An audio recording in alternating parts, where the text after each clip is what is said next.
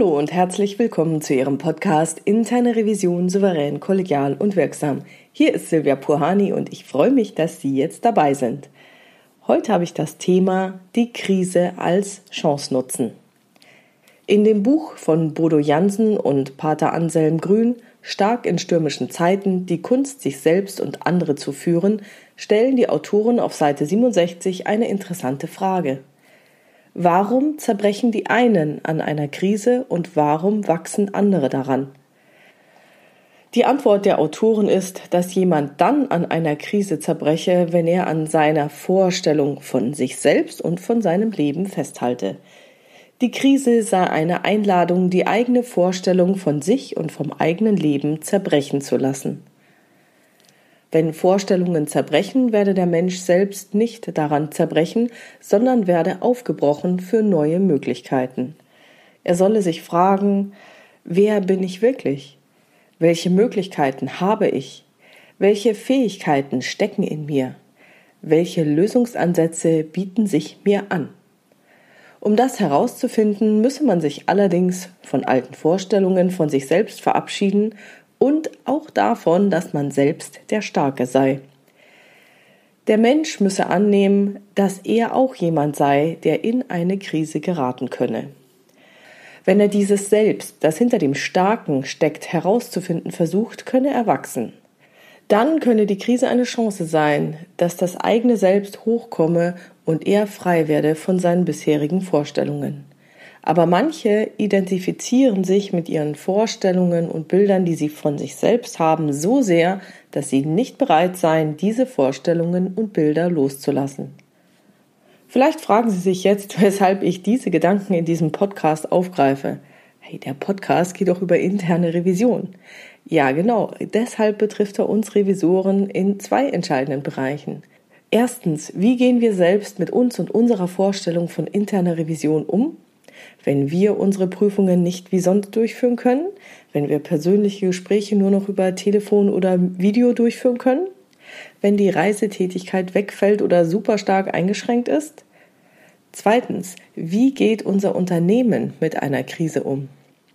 Und in diesem Podcast möchte ich auf Basis der obigen Ausführungen von Bodo Jansen und Pater Anselm Grün auf den zweiten Punkt eingehen. Wie geht unser Unternehmen oder unsere Organisation mit einer Krise um? Denn die Ausführungen der beiden Autoren, wie ein Mensch am besten mit Krisen umgehen solle, lässt sich auch auf Unternehmen und Organisationen übertragen. Es werden die Unternehmen und Organisationen an einer Krise zerbrechen, die an ihrer Vorstellung von sich festhalten. Das sind zum Beispiel Vorstellungen von wir sind die Größten, wir sind Marktführer, das war schon immer so. Das haben wir schon immer so gemacht und deshalb machen wir es weiterhin so. Ich erinnere nur an Unternehmen, die an ihren Vorstellungen von sich selbst und ihrem Angebot festhielten, wie zum Beispiel Quelle. Einige unter Ihnen kennen vielleicht noch den Quelle-Katalog. Quelle hat den Wandel vom Kataloggeschäft zum Internetgeschäft nicht oder viel zu spät gemacht. Oder Kodak, das Paradebeispiel schlechthin. Die haben sogar die digitale Fotografie erfunden, wollten aber ihr bestehendes Geschäftsmodell mit Filmrollen und allem, was damit zusammenhängt, nicht kannibalisieren. Diese Unternehmen haben an ihren Vorstellungen von sich, ihren Produkten oder ihrem Vertriebsweg festgehalten. Seneca sagte, das Schicksal leitet die, die bereit sind und schleift die Zögerlichen mit. Das kann man sowohl auf einzelne Personen als auch auf Unternehmen und Organisationen übertragen. Das Schicksal leitet die, die bereit sind und schleift die Zögerlichen mit. Auch Unternehmen können eine Krise als Einladung nutzen, um ihre bisherigen Vorstellungen von sich, ihren Produkten oder Vertriebswegen zu verändern. Entscheidend ist auch hier die Bereitschaft dazu, das auch wirklich zu tun. Ein aktuelles Beispiel für die Bereitschaft, sich und seine Produkte zu hinterfragen, ist das inzwischen schon prominente Beispiel des Unternehmens Trigema.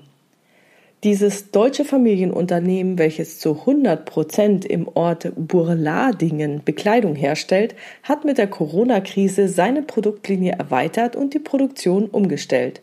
Auf deren Website www.trigema.de ist zu lesen, Trigema stellt wiederverwendbare Behelfs-, Mund- und Nasenmaske in Corona-Krise her. In der aktuellen Corona-Krise werden dringend Behelfs-, Mund- und Nasenmasken sowie Kittel benötigt. Trigema hat seine Produktion daher umgestellt, um ab sofort dem Mangel an diesen Produkten entgegenzuwirken.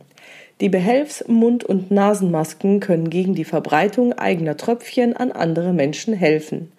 Wegen der enorm hohen Nachfrage nach unseren Behelfs-, Mund- und Nasenmasken produzieren unsere Werke derzeit auf Hochtouren. Dennoch können wir die riesige Flut an Bestellungen nicht innerhalb kürzester Zeit bewältigen. Daher bitten wir um Verständnis, dass wir Ihre Bestellung erst ab Anfang Mai liefern können. Und das habe ich am 12. April aufgerufen. Diese Firma hat sogar ein Video erstellt, in welchem gezeigt wird, wie die Masken produziert werden und wie oft und wie man sie desinfizieren und waschen sollte. Zugegeben, der Preis von 120 Euro ist nicht gerade günstig, aber es scheint ja eine entsprechende Nachfrage vorhanden zu sein. Dieses Unternehmen hat die Krise als Einladung genutzt, die bisherigen Vorstellungen von sich und den eigenen Produkten aufzugeben oder anzupassen und hat sich für neue Möglichkeiten geöffnet. Die haben nicht gesagt, hey, wir haben bisher auch nur T-Shirts und Unterwäsche und was weiß ich noch hergestellt und medizinische Produkte schon gleich gar nicht. Gut, es ist ja auch eine Behelfsmaske. Nein, es hat sich gefragt, wofür steht das Unternehmen? Welche Möglichkeiten bieten sich dem Unternehmen? Welche Fähigkeiten hat das Unternehmen? Und welche Lösungsansätze bieten sich dem Unternehmen an? Trigema hat sich von alten Vorstellungen verabschiedet oder diese angepasst. Trigema hat in dieser Krise agil reagiert. Das heißt, dieses Unternehmen hat eine sehr große Anpassungsfähigkeit gezeigt. Interessanterweise stellen sich Entrepreneure und damit auch Startups ganz ähnliche Fragen, nämlich welche verfügbaren Mittel habe ich? Wer bin ich? Was weiß ich? Wen kenne ich? Welche Handlungsalternativen habe ich? Was kann ich tun? Welche Interaktion kann ich mit anderen eingehen? Diese Fragen sollte sich jedes Unternehmen stellen, das seine Anpassungsfähigkeit erhöhen will.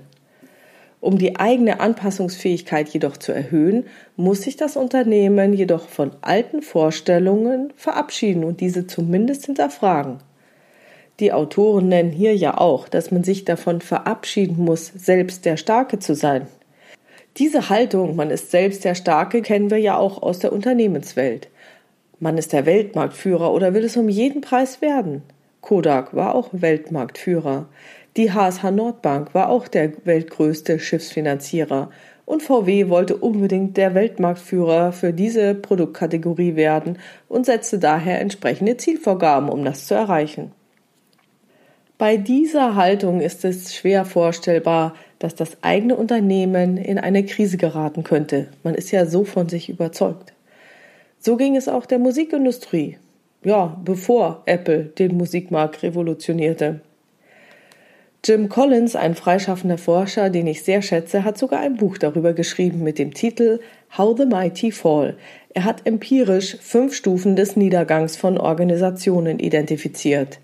Die dritte Stufe, die empirisch erwiesen zum Niedergang führt oder gerade dieser Tipping Point ist, den hat er Denial of Risk and Peril genannt. Auf Deutsch die Leugnung von Risiken und Gefahren. Ein Unternehmen muss also die, wenn auch zunächst theoretische Möglichkeit einer Krise einräumen können, um sich auf sie vorzubereiten. Jim Collins nennt dies die produktive Paranoia, die dazu führt, dass sich ein Unternehmen in guten Zeiten auf verschiedene Eventualitäten vorbereiten kann. Daher kommen nun hier meine Fragen für Ihr Unternehmen. Fragen, die Sie in Ihrem Unternehmen stellen können. Wenn die Krise bereits eingetreten ist, was macht uns aus? Welche Mittel stehen uns zur Verfügung? Was können wir? Über welche Kompetenzen und Fähigkeiten verfügen wir? Also, wen kennen wir? Was können wir tun? Welche Lösungsansätze gäbe es sonst noch? Mit wem können wir kooperieren? Falls Sie die Krise bereits aufarbeiten, stellen Sie folgende Fragen. Welche Vorstellungen und Bilder hatten wir von uns oder unserem Unternehmen vor der Krise? Waren wir bereit, diese bisherigen Bilder und Vorstellungen zu hinterfragen? Hatten wir in guten Zeiten ausreichend für mögliche schlechte Zeiten vorgesorgt? Haben wir den Gedanken zugelassen, dass auch wir in eine Krise geraten könnten, obwohl es uns doch so gut geht? Worauf haben wir uns vor der Krise bzw. zu Beginn fokussiert? Haben wir die Krise lange klein geredet?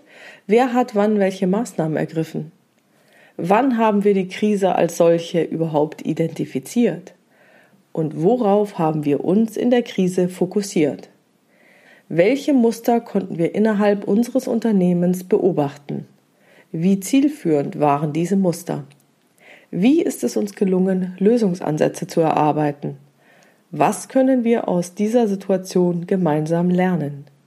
Was wollen wir beibehalten und verstärken und was verändern oder lassen? Ich wünsche Ihnen viel Erfolg bei Ihren Beobachtungen und beim Fragen stellen seien Sie gespannt auf die Antworten, die Sie erhalten werden. Und auch wie letztes Mal möchte ich nochmal betonen, seien Sie bitte vorsichtig. Die Nerven lagen und liegen in vielen Unternehmen blank. Auch bei der Aufarbeitung dieser Krisensituation werden Sie nicht nur auf kooperative Revisionspartner treffen. Wie Sie wissen, biete ich für den optimalen Umgang mit solchen Situationen ein Online-Training an, das Sie auf meiner Webpage www.puhani.com unter Angeboten finden. Und das war's für heute mit dem Thema die Krise als Chance nutzen. Wenn Sie eine Fragestellung haben, die Sie im Podcast beantwortet hätten, dann schreiben Sie mir diese gerne per Mail an info@puhani.com. Sie können natürlich auch eines der Kontaktformulare auf meiner Webpage www.puhani.com nutzen.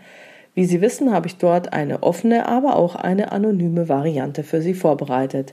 Und Ihre Fragen greife ich dann gerne in weiteren Episoden auf. Wenn es Ihnen gefallen hat, bitte ich Sie, den Podcast mit Ihren Revisionskontakten zu teilen. Vielen Dank für Ihre tollen Rückmeldungen, die mich regelmäßig erreichen. Wirklich herzlichen Dank dafür. Bleiben Sie dran und hören Sie gerne wieder rein in Ihren Podcast Interne Revision souverän, kollegial und wirksam. Mein Name ist Silvia Puhani und ich wünsche Ihnen erfolgreiche Prüfungsprozesse.